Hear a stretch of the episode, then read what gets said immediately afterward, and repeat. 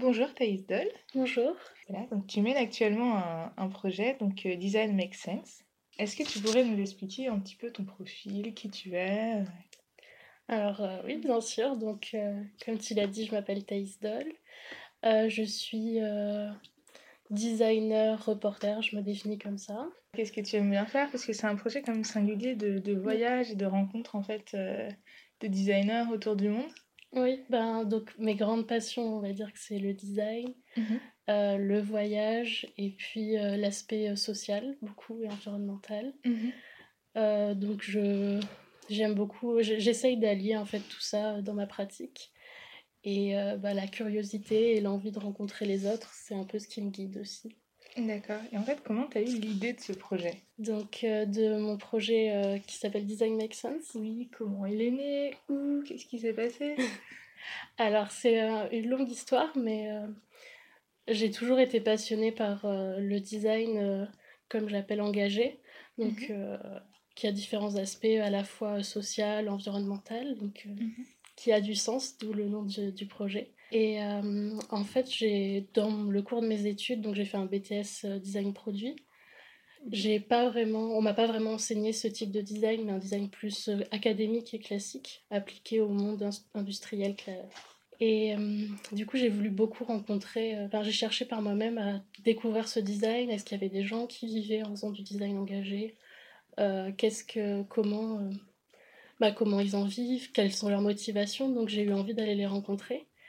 Et euh, le voyage, euh, j'ai eu une expérience, une première expérience de voyage euh, en solitaire il y a en 2017 qui m'a beaucoup plu, où j'ai fait aussi beaucoup de recherches et ça m'a motivé du coup à prendre un an pour faire avoir le même type de démarche, donc voyager, rencontrer les gens et pour les découvrir leurs pratiques, leurs motivations et donc c'est à peu près de là est né mon projet. C'était à la fois vraiment personnel et puis il s'est développé en ayant, j'avais vraiment envie de de partager ça un maximum en fait. Donc que ça soit ça vienne d'une envie personnelle mais aussi que je puisse le diffuser.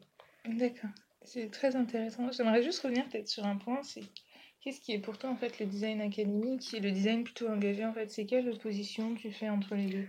En soi, ça pourrait se rejoindre. Ça Mhm. dépend aussi de la manière dont c'était enseigné.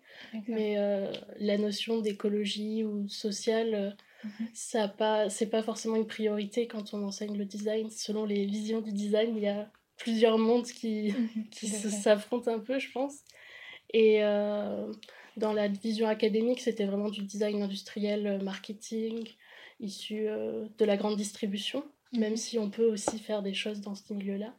Et engagé, pour moi, euh, c'est tout type de démarche qui vise à améliorer ou maintenir l'habitabilité de notre monde. C'est une phrase qu'on entend beaucoup. Mais... Citation Alain Findelli. Oui, c'est vraiment ça. Et donc, c'est difficile pour moi de donner une définition précise. Et c'est aussi ce que je voulais à travers ce terme, c'est que Mhm. chacun puisse y mettre son propre engagement. Donc, euh, à la fois, je rencontre des designers vraiment engagés dans l'environnemental, qui travaillent uniquement qu'avec des déchets. Je rencontre des designers plus dans l'aspect social, la pédagogie. Donc, euh, voilà, c'était comme j'avais envie de rencontrer beaucoup de monde, j'avais envie d'avoir un terme très ouvert pour euh, rencontrer un maximum de personnes.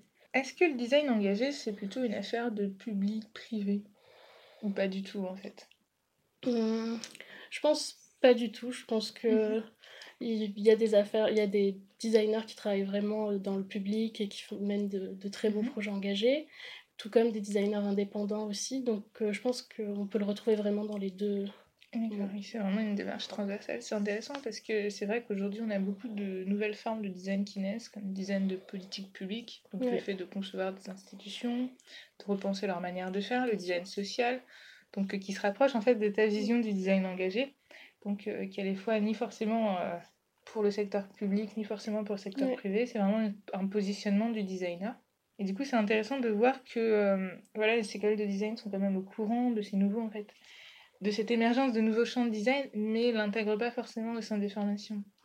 Oui, c'est ce que j'ai regretté beaucoup dans, dans ma formation et je pense qu'après, euh, on peut tous l'expérimenter, notamment euh, grâce au stage, donc c'est une opportunité.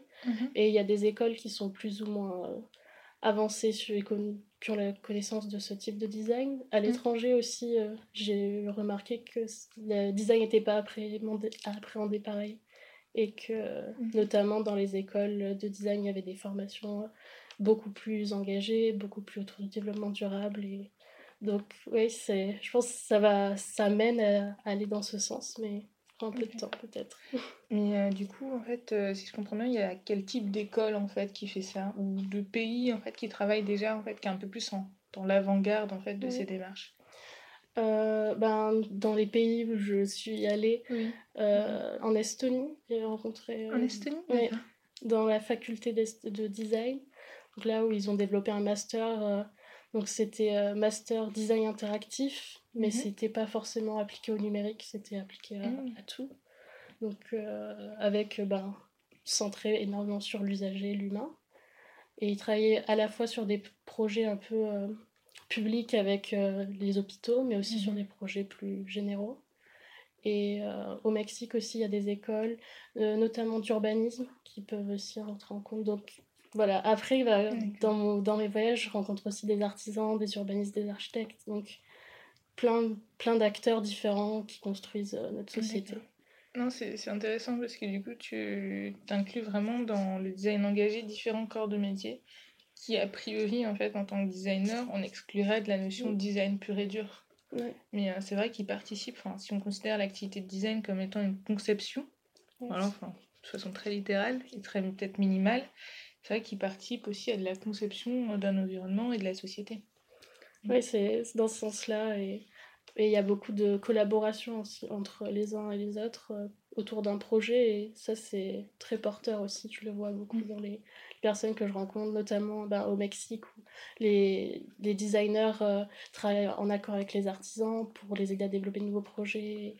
Donc, je pense Donc en fait, si je comprends bien, c'est ça qui t'intéresserait peut-être de pouvoir développer euh, soit euh, dans ta pratique personnelle, soit en France ou peut-être à l'étranger, de vraiment faire partie un peu d'une sorte de communauté où ils ont une pratique ouverte du design? Oui, je pense que c'est important de décloisonner le mhm. design. Après, bah, comme je le dis, c'est vraiment différent de la vision du design en France mais en France, j'ai l'impression que c'est très cloisonné et, et, que ça, ça ferme des opportunités en fait à, à créer plus de produits engagés, créer plus d'opportunités. C'est vrai, dans certaines écoles de design, on a beaucoup tendance à concevoir vraiment euh, un produit défini en amont. Voilà, par exemple, on va dire, euh, si tu es designer de produits, tu vas concevoir des produits donc euh, voilà, tu sais que par exemple, ce sera du mobilier ou des chaises. On que ce qui est intéressant, c'est que l'approche design de service a permis un petit peu de dévier de ça et progressivement de nouveaux champs, en fait, à partir de celui-ci, ont, émergé également. Et du coup, si on revient vraiment sur euh, ton projet, donc Design Makes Sense, ce qui m'intéresse de savoir, et je pense que je ne suis pas la seule, c'est comment tu as monté ce projet? Alors, euh, concrètement, euh, de, donc de mon mmh. idée de début jusqu'à à l'action, euh, ben, ça a été aussi.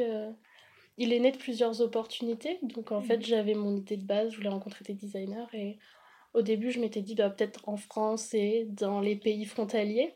Et puis, j'ai cherché des bourses, des subventions.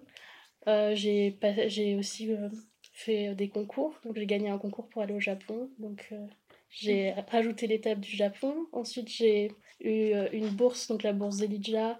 J'ai pu aller jusqu'en Estonie. Mhm. Et puis euh, ensuite, j'ai regardé pour choisir les pays où je voulais aller euh, des événements, des, des associations de design qui montraient déjà l'engagement dans le pays. notamment, il y avait What Design Can Do, mhm. un festival de design engagé qui avait lieu au Mexique donc, cette année. D'accord. Et donc j'ai choisi le Mexique. Et là, euh, j'ai pas trouvé de bourse, donc j'ai fait un crowdfunding. Et ensuite, j'ai rejoint une autre association qui s'appelle Yes Academia. Et avec eux, je vais mhm. partir cet été au Sénégal. Et euh, entre tous les voyages, et eh ben, je fais des recherches en France. Donc euh, voilà concrètement comment c'est né, avec mon idée de base. Et puis j'ai laissé la porte ouverte à toutes les opportunités pour aller d'un pays à l'autre. Et après bah, pour construire mon projet, j'ai fait beaucoup de recherches en amont sur euh, à la fois le l'histoire du design dans ce pays. D'accord. Et après, euh, j'ai cherché des designers euh, sur tout un tas de plateformes, sur des groupes Facebook, sur LinkedIn, sur des sites web des écoles. Parce que c'est pas évident, c'est pas forcément les designers qui sont mis le plus en avant. Donc, mhm. donc voilà comment ça s'est passé. on se rend compte du coup que voilà, tu as fini ton BTS et après ça, vraiment, tu as eu la, la, volonté de développer un projet qui est vachement ambitieux, mine de rien, qui nécessite beaucoup de recherche, de régularité, d'enthousiasme. C'est pas facile aussi d'aller à la rencontre de personnes déjà qu'on connaît pas, mais qu'on connaît pas non plus dans un autre pays. Oui. Parle pas la même langue aussi, c'est quelque chose. et du coup, tu parles combien de langues pour pouvoir leur parler? Je parle surtout euh, anglais. En anglais. Et après, euh, bah, j'ai toujours trouvé des gens pour m'aider aussi à m'accompagner quand les personnes ne parlaient pas forcément anglais et traduire. Donc ça, j'ai eu de la chance. Et euh, est-ce que tu peux nous en dire un peu plus sur comment tu prépares tes voyages? Donc, euh, bah déjà, j'établis du coup un budget assez précis, comme bah, je cherche des bourses, des subventions, il faut avoir une idée mmh assez précise. Donc, ça, c'est important de faire la recherche sur le pays. après, choisis les destinations aussi en fonction du réseau qu'il y a en, en créatif, en fait. Beaucoup. Qu'est-ce que tu veux dire par réseau créatif? Euh, mmh bah, S'il y a beaucoup d'événements, des festivals, euh, même ah, s'il n'y a pas. Parce que je rencontre beaucoup les gens sur place, en fait. Genre, ça, ça fonctionne beaucoup comme ça, avec une personne qui va me conseiller une nouvelle personne. Euh, notamment bah, au Mexique, j'avais que deux contacts et finalement, à la fin, j'ai rencontré une vingtaine de personnes. Donc, ça marche beaucoup par le bouche à oreille. Donc, je me prépare assez bien sur le plan pratique, mais après, dans mes recherches, euh, ça se fait beaucoup sur place. D'accord. C'est super, euh, super intéressant. Mais euh, une question en fait que je me pose, c'est notamment, disons, tu es là, tu veux partir au Sénégal, donc tu vas faire voilà, pas mal de recherches, donc tu vas établir un budget, mais comment tu fais par exemple ce budget pour savoir que tu vas avoir par exemple assez d'argent pour rester dans le pays, il y a les billets d'avion à faire, comment tu arrives à Envisager tout ça, tous tes frais, également faire des projets potentiellement là-bas? Alors, bon, le Sénégal, c'est un peu particulier parce que c'est avec une association, donc mhm. euh, je prévois ben, concrètement euh, le coût de la vie, en fait, là-bas. Je voyage donc toute seule mhm. et euh, j'essaye beaucoup d'être logée chez l'habitant, donc peu de coûts. Ça représente peu dans mon budget. Le plus gros budget, en fait, c'est ça, je prévois en amont beaucoup d'argent une, grosse partie de mon budget là-dedans, c'est le déplacement sur place. Parce que ça permet en fait de se, ne pas se priver d'opportunités de rencontrer de nouvelles personnes. Parce qu'on rencontre quelqu'un et finalement mhm. il n'est pas là où on a prévu. Donc ça c'est important pour moi d'avoir un, assez gros budget là-dessus. Mhm.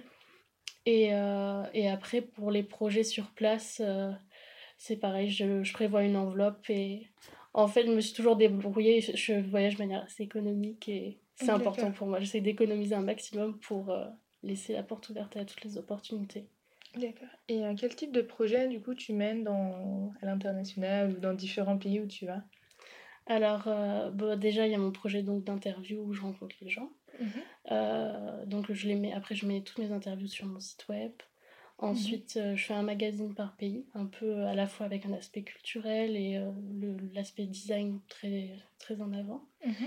Et puis bah, là, au Sénégal, euh, je vais rester en immersion vraiment dans un village. Donc, je vais avoir le temps de mettre en place euh, un projet plus ambitieux. Donc là, je vais faire du design participatif, donc du co-design. Avec les habitants et réfléchir donc euh, avec eux. Donc là, j'ai aucune idée de quelle forme va prendre le projet, mais autour de l'espace commun, l'espace public. Et mhm. réfléchir donc là avec un budget minime aussi, avec beaucoup de récup. ça sera il y a plusieurs pistes, mais euh, autour du mobilier pour enfants, du coup, euh, enfin, mhm. du l'espace de jeu, air de jeu, euh, banc public aussi un peu, ou signalétique. Donc, on va voir ce que ça va me mener. Mais... D'accord. Et tu seras seule, du coup, à mener ce projet au, Sénégal? Alors, au Sénégal, je pars avec d'autres jeunes, comme je mhm. dis, avec l'association Yes Academia. et chacun, en fait, va mener son propre projet, on va dire, même si mhm. pour les, pour les locaux. Donc euh, moi, je suis dans le design, donc je suis un projet de design. Mhm. Il y en a, il y a d'autres jeunes, eux, qui ont réalisé un, euh, des, de la sensibilisation autour euh, de, des droits des femmes, d'autres qui vont faire un, mhm.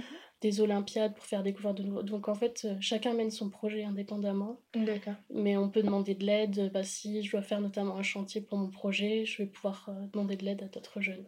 D'accord, super. Et je sais pas, en fait, si tu voudrais nous parler d'un projet, euh, enfin, d'un pays surtout, dans lequel tu as pu aller. J'ai l'impression que le Mexique te bien. Et tu voudrais vraiment nous raconter un petit peu de A à Z, un petit peu comment ça s'est passé, peut-être euh, ce que tu as ressenti, parce que peut-être, je sais pas, j'imagine qu'il doit y avoir beaucoup d'enthousiasme, peut-être un peu de peur de voyager seul, d'aller dans un pays qu'on ne connaît pas. Le Mexique, c'est vrai que c'est une grande expérience, puis je, reviens, c'est le pays que j'ai fait le plus récemment, donc j'ai toutes les images en tête. Donc je pense que je vais parler de, ce pays. Mhm. Euh, donc en amont, c'est vrai que j'étais un peu inquiète avec les stéréotypes qu'on a sur euh, l'Amérique latine, l'aspect mhm. partir seule, être une femme. Donc c'était, j'avais pas mal d'appréhension. Mhm. Euh, mais en fait, je suis arrivée donc le premier jour. Euh, j'avais loué une chambre Airbnb euh, chez l'habitant. Mhm. Et je, pense que j'ai très bien fait de faire comme ça parce que tout de suite, je me suis été dans l'immersion et avec des gens très bienveillants. Mhm. ils m'ont aidé notamment le premier jour à acheter une carte de transport. ils m'ont amené jusqu'à la station de métro. Donc ça, c'est important de s'entourer. Ça aide vachement. Et après, bon, mhm. c'est vrai que c'est un coup de chance de tomber sur les bonnes personnes, mais voilà, ça, ça a été vraiment un bon élément pour, pour déclencher mon voyage, l'enthousiasme. Et après, j'avais euh, deux rendez-vous. Du coup, je suis arrivée le jeudi, le vendredi et le samedi, j'avais un rendez-vous. Donc, mes deux seuls rendez-vous du voyage. Et euh, ça s'est très bien passé. Donc, je suis arrivée. C'était euh, avec qui, du coup? Alors, c'était avec donc, une mhm. designer euh, qui travaille autour de design participatif aussi et qui a beaucoup travaillé en Chine, qui est mexicaine mais qui a beaucoup travaillé en Chine, euh, mhm. notamment autour d'ateliers avec les enfants. Donc mhm. ça c'était très chouette. Et ensuite j'ai rencontré euh, la fondatrice de le collectif de design Agenda 28. donc là c'est un studio de design international qui mhm. fait des projets aussi ambitieux avec notamment des projets en Inde, au Mexique avec autour de la question de l'eau, de... D'accord. Euh, c'est du design qu'on pourrait qualifier d'humanitaire, c'est ça? On pourrait, oui. Après, ils ont d'autres aspects, mais euh, ça, c'est un aspect qui... C'est leur projet coup de cœur, on va dire, ceux qui mettent bien en avant. Mhm. Donc, euh, donc j'ai eu de la chance aussi d'arriver, de rencontrer tout de suite des designers vraiment très, très inspirantes, motivées, dynamiques. Et qui font aussi partie de grosses structures, parce que ça, ça peut faire peur. Par exemple, imaginons quelqu'un qui aimerait euh, voilà, mener peut-être une démarche similaire, ou ne serait-ce que d'aller à la rencontre de designers, c'est dire, ah oui, c'est une grosse structure. Alors, c'est vrai que j'y suis arrivée, j'étais un peu impressionnée parce que on me demande tout de suite, pour rentrer ne serait-ce que dans un bâtiment, on te demande ton passeport, euh, tu dois être invité, donc il y a tout ah, un... C'est le protocole un peu de sécurité dans ces grosses euh, structures. Mhm. Donc ça, bon, ça peut paraître impressionnant. Et puis, euh, puis après, bon, je préfère mener des entretiens en français, par, par exemple, qu'en anglais, mhm. parce que je suis quand même moins à l'aise. Mais ça se passe toujours très bien. Et euh, j'ai toujours été euh, vraiment surprise de la bienveillance perpétuelle de toutes les personnes que je rencontre. Et, et j'ai très peu de refus, en fait, de designers que je contacte. Donc ça motive euh, tout de suite à continuer. D'accord. Est-ce que du coup, que, comment ils te répondent? Qu'est-ce qu'ils te disent? Enfin, ils sont surpris? Enfin... Euh, souvent, ils sont euh, flattés, on va dire. Je pense aussi le fait que je sois étrangère, que quelqu'un s'intéresse à eux, tout de suite, les gens sont super contents. puis on me donne rapidement, on, échange très peu par mail en fait. Tout de suite, on fixe un rendez-vous, puis je vais les rencontrer. C'est très rapide. C'est vrai qu'aussi dans ta démarche, c'est vraiment tu vas à eux. Oui. Donc je pense que c'est aussi un point important, c'est qu'ils ont après à te consacrer un peu de temps, mais c'est déjà la démarche de se déplacer, de prendre l'avion, de rester dans le pays et tout ça. Oui, je pense que les gens sont assez sensibles à ça. Puis ben, souvent, euh, je leur dis que je veux pas que ça soit un échange très formel, mais vraiment euh, que on, ça soit une discussion à chaque fois quand on parle. Donc je prévois quand même des questions, mais... Euh, Ouais, j'aime bien instaurer. Puis je pense que j'ai cette chance de pas être uniquement euh, bah, journaliste, mais designer et d'avoir cette double casquette qui permet de créer une certaine proximité, d'avoir le même jargon, les mêmes termes, de partager en fait euh, facilement euh, des expériences. Et tu as vraiment senti du coup que c'était une facilité? Même à l'international, parce que parfois je pense que, enfin tu le disais un petit peu tout à l'heure, que l'histoire du design n'était pas la même, mm. mais est-ce que les référents un petit peu sont les mêmes? Par exemple, si on parle de prototypage, est-ce que au Maxi qui comprennent ce qu'est le prototypage? Oui, quand même. Je pense qu'on a les mêmes, euh, les mêmes protocoles. Euh, bah, après, j'aime beaucoup aussi quand je vais dans un pays visiter les écoles du design. Donc euh, au Mexique, j'en ai visité deux. Mm. Et euh, notamment si je peux assister au cours, enfin, j'aime beaucoup ça parce que je trouve que ça révèle aussi euh, pas mal le design qui se pratique. Mhm. Et, et la maquette, c'est très important. Ça, je pourrais dire vraiment, c'est mettre un point d'honneur. Donc, s'il y a cette notion aussi entre l'artisanat, la pratique manuelle, qui est même, je pense, c'est beaucoup plus important par exemple que le dessin. Donc, il y a vraiment d'autres façons d'enseigner, d'accès en fait, différemment. Alors que en Estonie, notamment dans. Après, ça dépend des masters et des formations, mais mhm. c'était plus, euh, plus dans la, le brainstorming. Enfin, ils n'avaient pas les mêmes types d'approches. Il y en a, oui, tu veux dire une approche peut-être plus théorique d'un côté et plus plastique ou pratique de l'autre. Combien de temps ton voyage a duré? Euh, Alors, euh, le temps, en moyenne, le minimum pour moi, c'est un mois, en fait. D'accord. Donc, on au Japon, je suis restée un mois. Mhm. Après, donc oui, je, ne sais pas si c'était tous les pays, mais je suis allée au Japon, donc un mois. Mhm. L'Estonie, euh, un mois et demi. Et euh, le Mexique, un mois. Mais j'étais à chaque fois frustrée de rentrer quand même, parce que, mm. parce que plus le temps avance, plus on se fait de nouveaux contacts et plus on a envie de continuer à rencontrer du monde.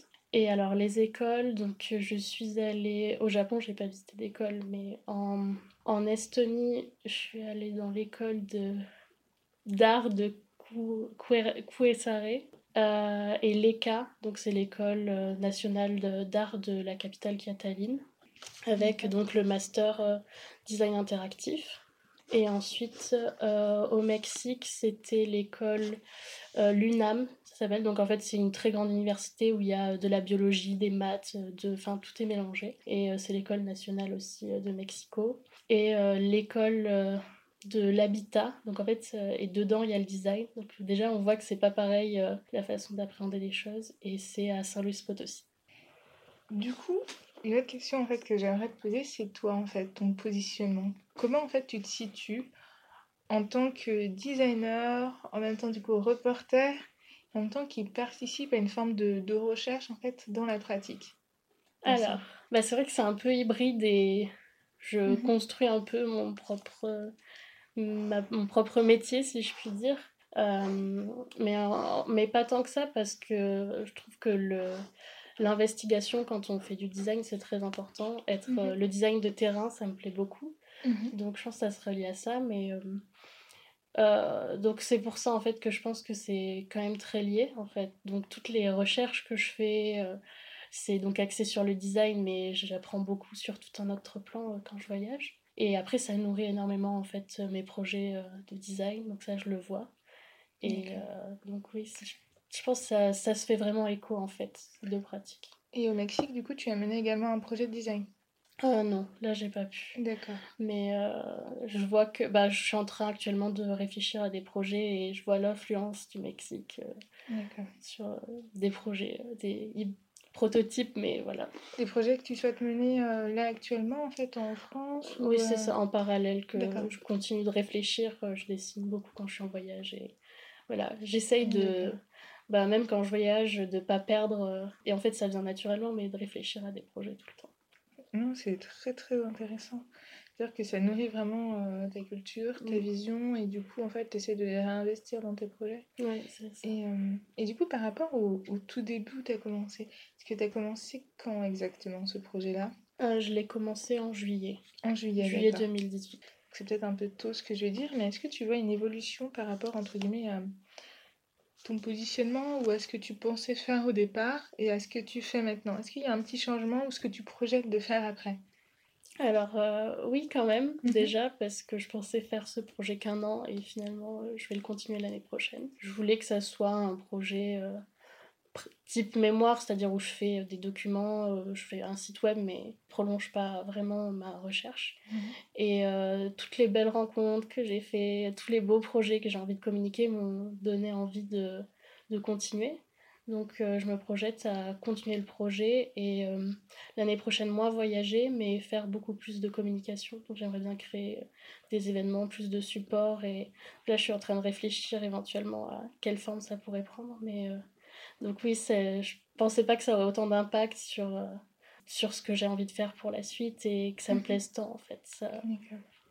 Et du coup, actuellement, tu essaies voilà, de réfléchir à en faire une activité pérenne ou plutôt à reprendre peut-être tes études Alors, je, je, pense reprendre mes études, mais plus tard. Donc là, je mhm. pense vraiment à essayer d'en faire effectivement une activité pérenne. D'accord. Euh, je vais notamment intégrer des, des programmes comme euh, Prestart qui permettent euh, l'aide à la création entrepreneuriale. Donc, mhm. j'essaie de, me, de trouver des conseils en fait, parce que je, c'est une nouvelle aventure et j'ai pas forcément tous les codes. Donc, et on a la chance d'avoir quand même pas mal de programmes et mhm. des opportunités pour ça. Donc. Une autre question que je voulais te poser, c'est que du coup, on a beaucoup parlé de l'étranger, mais en France, du coup, tu disais qu'entre chaque, chacun de tes voyages, tu rencontrais également des designers. Donc, qui t'as rencontré, à quel endroit, et quels sont peut-être un ou deux euh, moments ou événements qui t'ont vraiment marqué?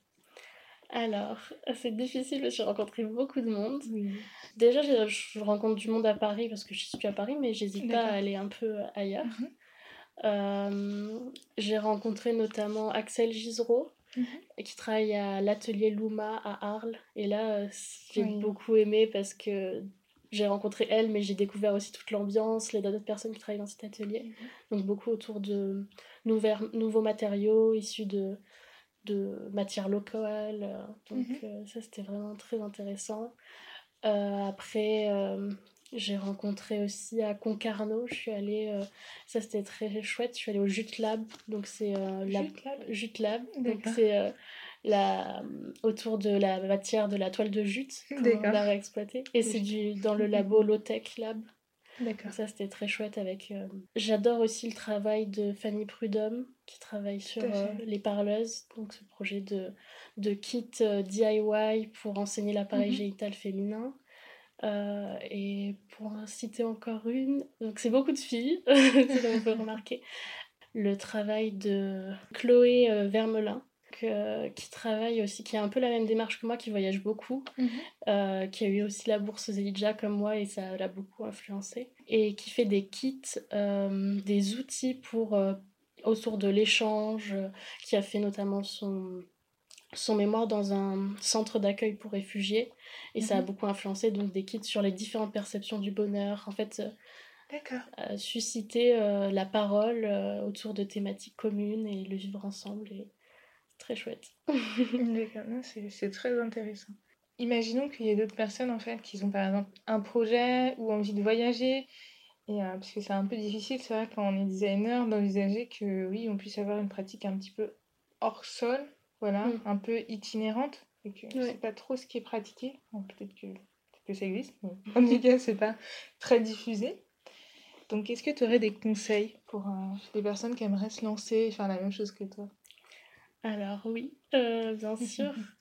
Déjà, euh, j'insiste sur le fait qu'il y a plein d'opportunités et qu'il faut pas hésiter à les saisir, en fait, tout mhm. tenter. Et ça, ça m'a beaucoup aidé, moi. Donc, comme je l'ai dit, il y avait des bourses, des concours. Mhm. Euh, là des organismes qui aident à la création d'entreprises. Et à la fois, euh, ça m'a permis, moi, de cadrer mon projet, donc de devoir l'expliquer à des gens. Donc au fur et à mesure, j'ai pu étoffer à la fois euh, ben, mes recherches et mhm. mon discours. Et ça, c'est important.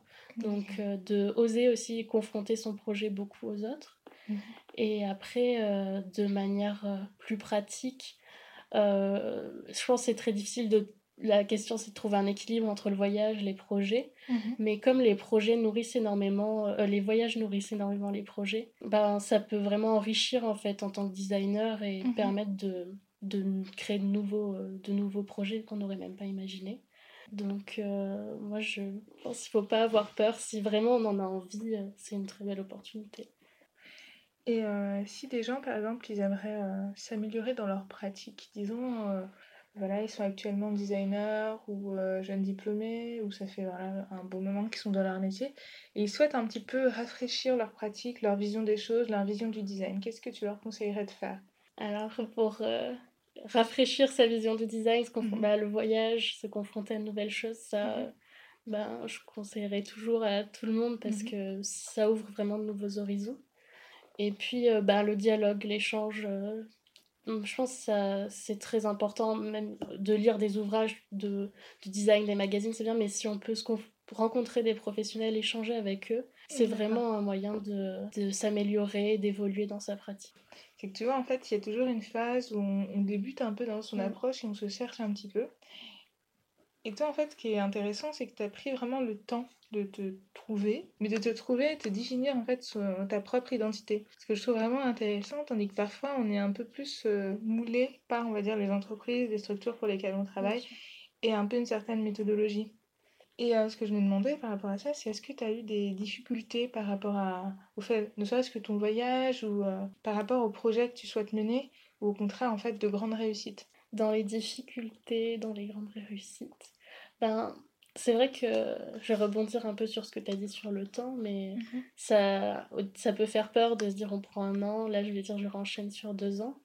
Mhm. Mais ça m'a tellement nourri euh, tout, tout ce que j'ai vécu que j'ai l'impression de gagner du temps plutôt que d'en perdre, même en sortant un peu du système, euh, soit entreprise, soit scolaire. Mhm. Donc, euh, je pense que quand on, on, peut avoir peur, mais après, quand on est lancé et qu'on on ressent toute la richesse que ça peut apporter, je me suis rendu compte, j'ai plus de doute et je pense que j'ai fait le bon choix. Donc ça, c'est vrai que c'est bien de le dire qu'on peut avoir peur, mais finalement, on peut se confronter dans nos choix, être conforté. Dans les grandes réussites, ben, je dirais que la, la grand, premier moment vraiment de joie ultime, c'est la première réponse que j'ai eue positive d'un designer qui a accepté de me rencontrer. Et là, euh, je me suis dit que ça y est, c'était lancé parce que au Japon, donc euh, c'était bien un concours que j'ai réussi à y aller. Et euh, donc on avait un programme organisé, on avait visité les usines Toyota et après on avait 15 jours pour approfondir. Et le Japon, j'ai commencé par là et pourtant c'est le pays le plus inaccessible dans ceux que j'ai visités. Il y a mhm. beaucoup de protocoles, peu de gens parlent anglais. Mhm. Donc là c'était vraiment très compliqué parce que je me suis dit, bah je vais réussir à rencontrer personne pendant toute l'année et du coup dans quoi je m'embarque et euh, finalement, j'ai eu une designer qui travaille dans le. Euh, qui était bénévole et qui travaille dans un village de Kamikatsu, qui est un village zéro déchet au Japon, donc euh, mmh, qui m'a tout de suite répondu. donc je suis, pas, je suis partie passer quelques, quelques jours là-bas et j'ai énormément appris là-bas. Donc là, c'était un très grand moment de joie. Et après, quand je suis allée en Estonie, j'ai eu beaucoup de réponses positives. Donc je suis partie deux semaines après être rentrée du Japon. Et euh, donc là euh, aussi, vraiment soulagée, euh, hyper reconnaissante de tous ces gens qui me donnent leur temps, qui acceptent, qui me font confiance alors que mon projet débutait, que c'était les premières. Donc ça, c'est vraiment... Ouais, je suis très heureuse de, de ça.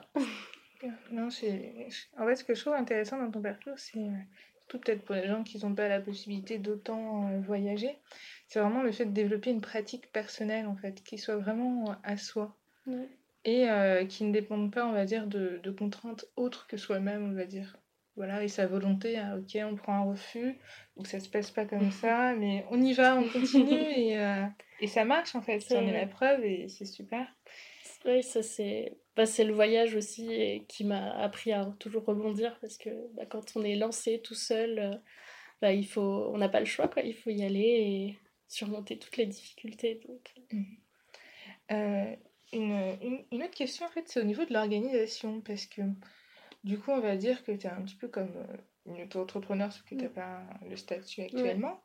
Donc, comment tu fais pour t'organiser, avoir vraiment cette rigueur dans ton travail et pas te dire Ah, c'est bon, je remettrai à demain ce projet-là ou encore après Tu vois, vraiment être toujours motivé dans ton projet? Alors, ça, c'est vrai que c'est pas forcément facile, surtout quand on travaille ben, euh, quand je suis sur place euh, en voyage, ben là je, je, rédige, je rédige mes interviews, tout ça rapidement, mais c'est pas là où je manque de motivation, on va dire, c'est plus quand je suis en France. Mhm. Euh, et le fait de travailler de chez soi tout seul, c'est quelque chose que je ressens qui est. il faut se faire violence souvent pour vraiment travailler. Mhm. je, je me. De manière très pratique, je fais des plannings avec. il faut que cette semaine j'écrive 12 euh, portraits que donc ça c'est vraiment après euh, très euh, voilà j'essaye de me cadrer et puis mmh. comme je fais un peu de vidéos aussi dans mes voyages je fais mmh. des articles il y a une partie aussi prospection où j'écris des, des, mails je cherche de nouveaux designers mmh. c'est vraiment assez hétéroclite et il y a plein de il y a plein de choses à faire différentes, ce qui rend. Euh, mhm. bah, J'essaye d'équilibrer et euh, ça fait que c'est quand même toujours stimulant, quoi, de l'aspect euh, divers de, toutes les actions que j'ai à mener.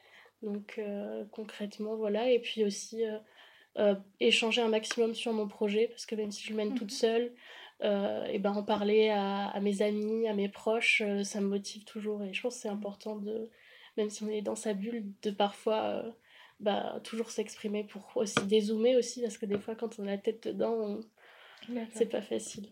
Euh, quel regard en fait tu portes sur le métier et sur la pratique que tu, que tu fais actuellement? À ton avis, en fait, comment en fait ça va évoluer? Quelles questions en fait ça pose aussi? Alors, euh, bah déjà le statut, ça c'est une question que je me pose beaucoup. L'une de mes grandes interrogations, c'est trouver un équilibre donc entre euh, mhm. le design, les, les projets concrets, le voyage, mhm. et, euh, et puis bah, comment concrètement aussi bah, vivre de tout ça, essayer de... Et après, dans l'un de l'une de mes grandes interrogations et envies, c'est de médiatiser un maximum ce design et j'espère que voilà, je dénigre aucune forme de design, mais j'aimerais bien que les designers engagés qui, qui donnent beaucoup de, de, leur personne et qui s'impliquent beaucoup, ben, ils soient médiatisés un peu plus. Voilà ce que moi j'aimerais me projeter vraiment en tant que designer qui va créer, mais aussi qui promeut beaucoup le travail de, de ces d'autres designers et créer une communauté en fait. Parce que le sentiment de solitude quand on fait un, un, métier euh, de design ou du design un peu à la marge euh, est assez présent dans les interviews que je fais. Je l'entends souvent, les gens disent qu'ils ont l'impression d'être seul à faire ça et, euh, et puis qui ne rentrent pas dans les cases. Et donc créer une communauté, c'est vraiment quelque chose qui me tiendra à cœur. D'accord. Donc à terme, peut-être un gros événement international. Et... Oui, ça à terme, ça serait génial. oui, ça serait, ça serait un rêve. non, c'est super. Et euh, du coup, euh, dernière question, est-ce que tu as d'autres sujets que tu aimerais aborder? J'ai parlé beaucoup de Zelidja, donc je peux peut-être donner un peu plus de précision, mais c'est une mhm. bourse pour les 16-20 ans. Euh, il faut partir seul, minimum un mois, et faire un mhm. projet de recherche. D'accord. Et donc, avant de lancer Design Make Sense, j'ai eu un premier projet qui, où c'était de la recherche en Malaisie sur l'éducation et la multiculturalité. Et donc là, j'avais 19 ans et ça m'a subjugué, euh, j'ai adoré. Et euh, voilà, donc je pense que ben faut toujours oser et, et puis euh, se donner les moyens. Et, et voilà. en tout cas, merci beaucoup Thaïs Doll pour le temps que tu nous as accordé. Ben, merci. Et puis, ben, du coup, plus, si vous voulez me contacter pour plus d'informations ou si vous êtes designer engagé et que vous voulez que je vous rencontre, n'hésitez pas. N'hésitez pas.